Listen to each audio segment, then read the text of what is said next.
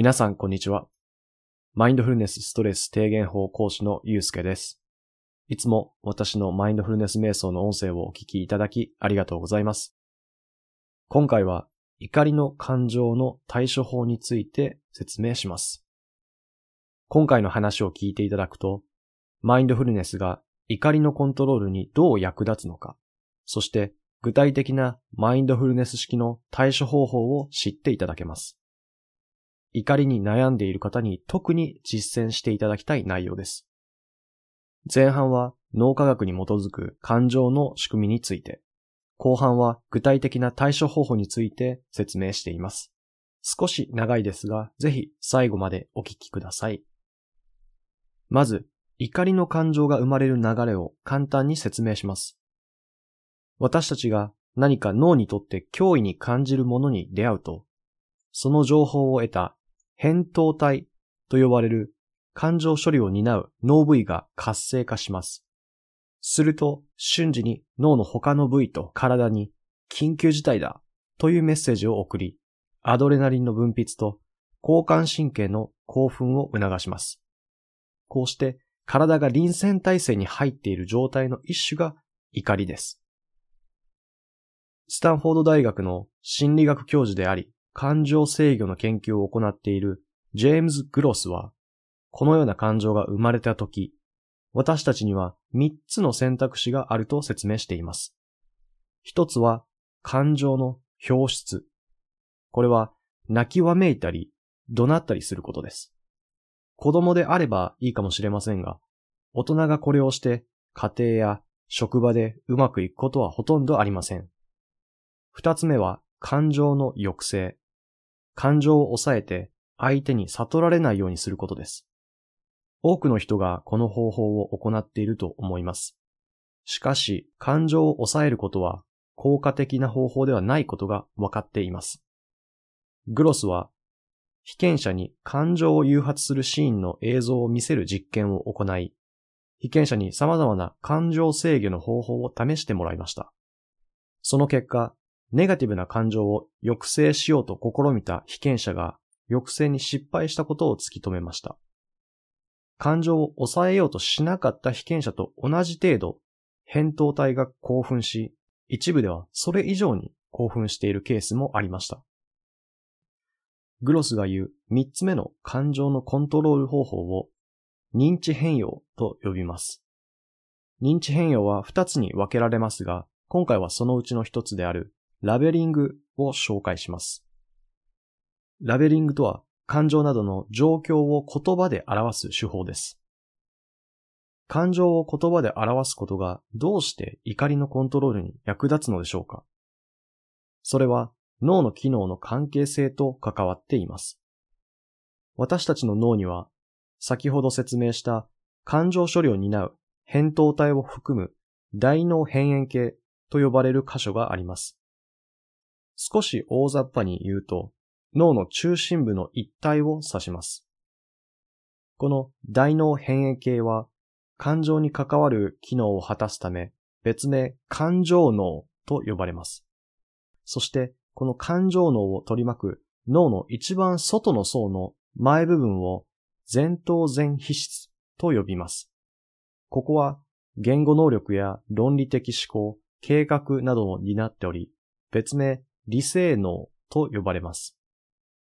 この感情脳と理性脳は通常シーソーのようにお互いにバランスをとって機能しています。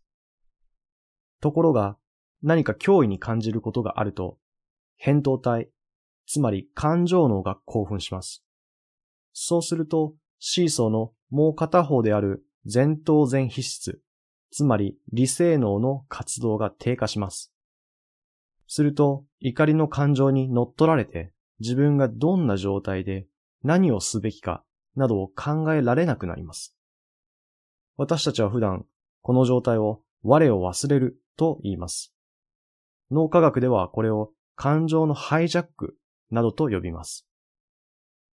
さて、なぜ感情を言葉で表すことが感情のコントロールにつながるのかという話に戻りましょう。先ほど説明したように、感情脳と理性脳はシーソーのように働きます。つまり、前頭前皮質を活性化させると、大脳辺縁系の興奮を抑えることができるんです。この仕組みを利用して感情をうまく対処する方法がラベリングです。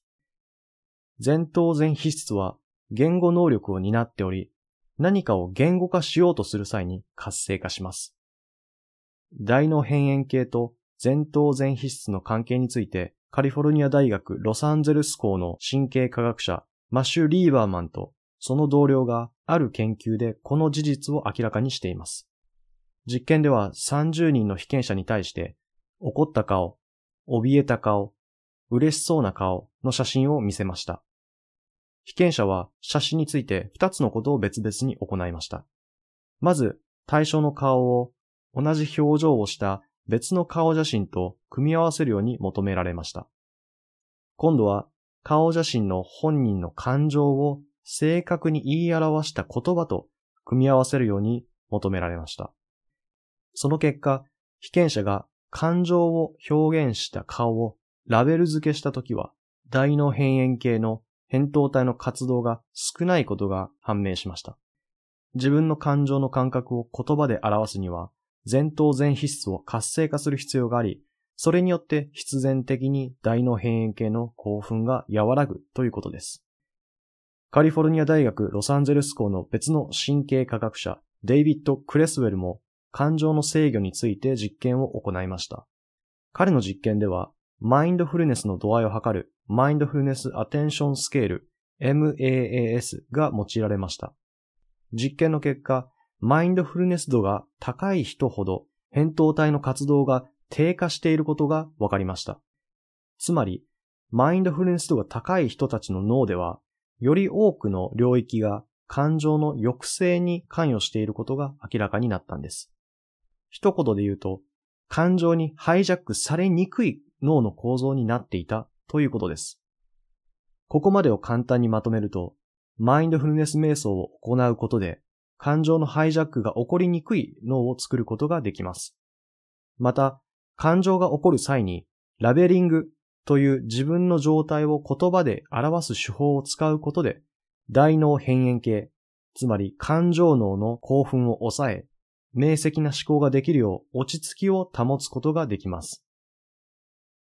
では、ここからは、ラベリングという手法を用いて、どのように怒りを対処するのか紹介します。怒りの対処は次の流れで行います。1、怒りの感情に気づく。2、自分が怒っていることを受け入れる。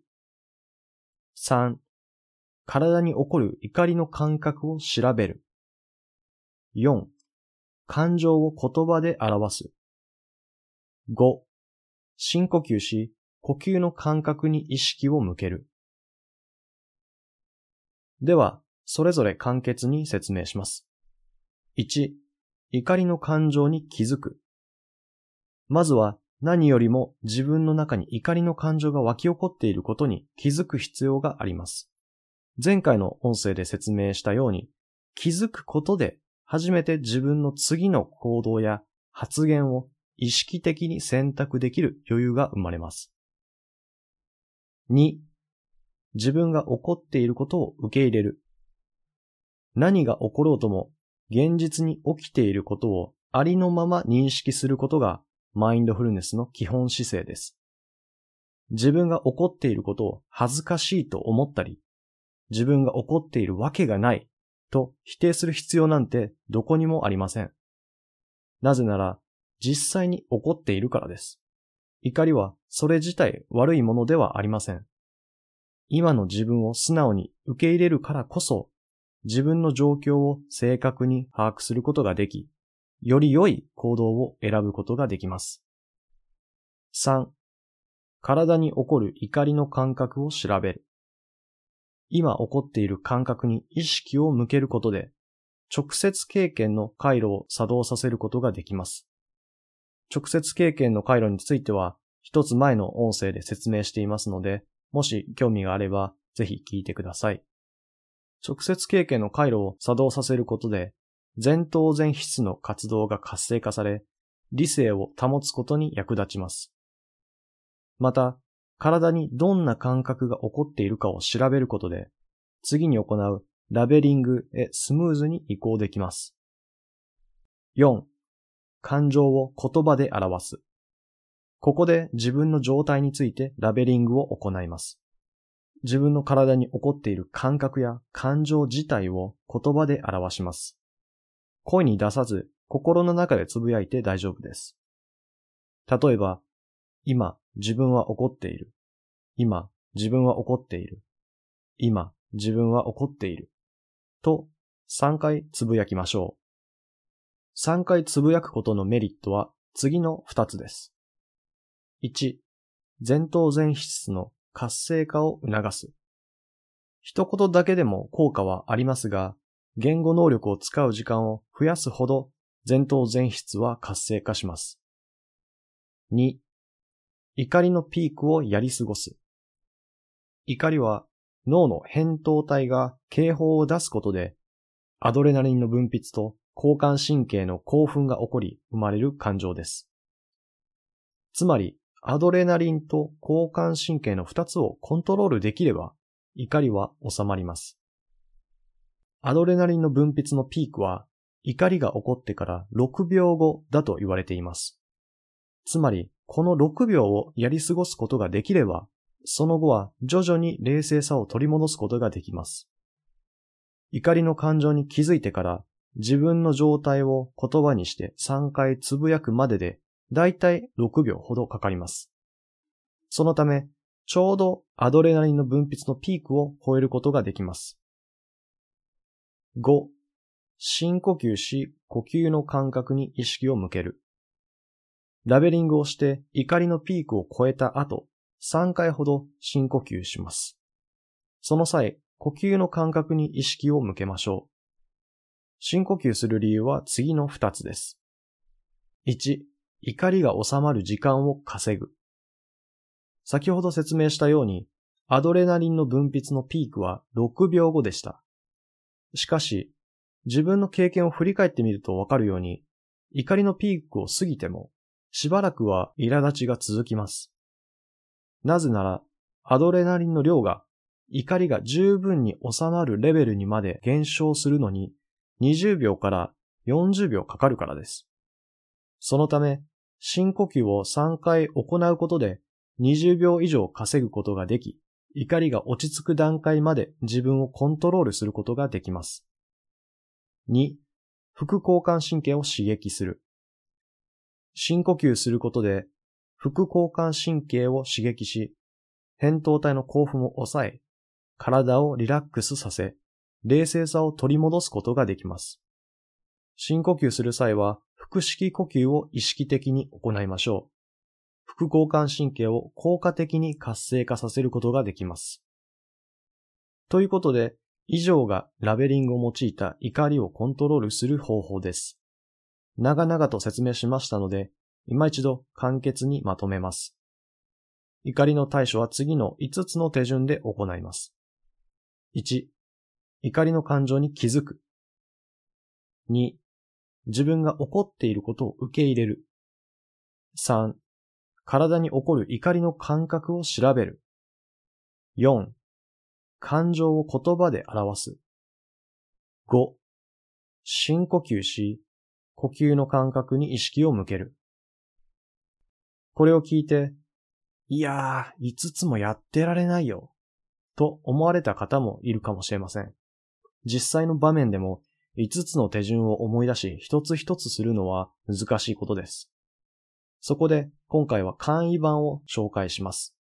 まずはこちらを行ってみて、慣れてから5つの手順で行ってもいいでしょう。簡易版の手順は次の通りです。1、怒りの感情に気づく。2、感情を言葉で表す。3、深呼吸し、呼吸の感覚に意識を向ける。感情に気づいて言葉で表して深呼吸すると覚えておきましょう。ということで、今回は怒りの対処法について説明しました。日々少しでもマインドフルネス瞑想を行うことで感情にハイジャックされにくい脳を作ることができます。また、怒りを感じたら、ラベリングを用いた方法で怒りをうまくやり過ごすことができます。実践するには積み重ねが不可欠です。すぐにできるようになるだろうと大きな期待を持ちすぎるとがっかりするでしょう。繰り返し行うことで慣れて、必ずうまくできるようになってきますので、忍耐強く行いましょう。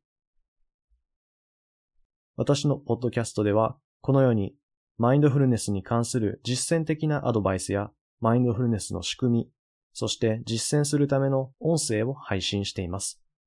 興味があれば、ぜひ私の音声でマインドフルネス瞑想を行ってみてください。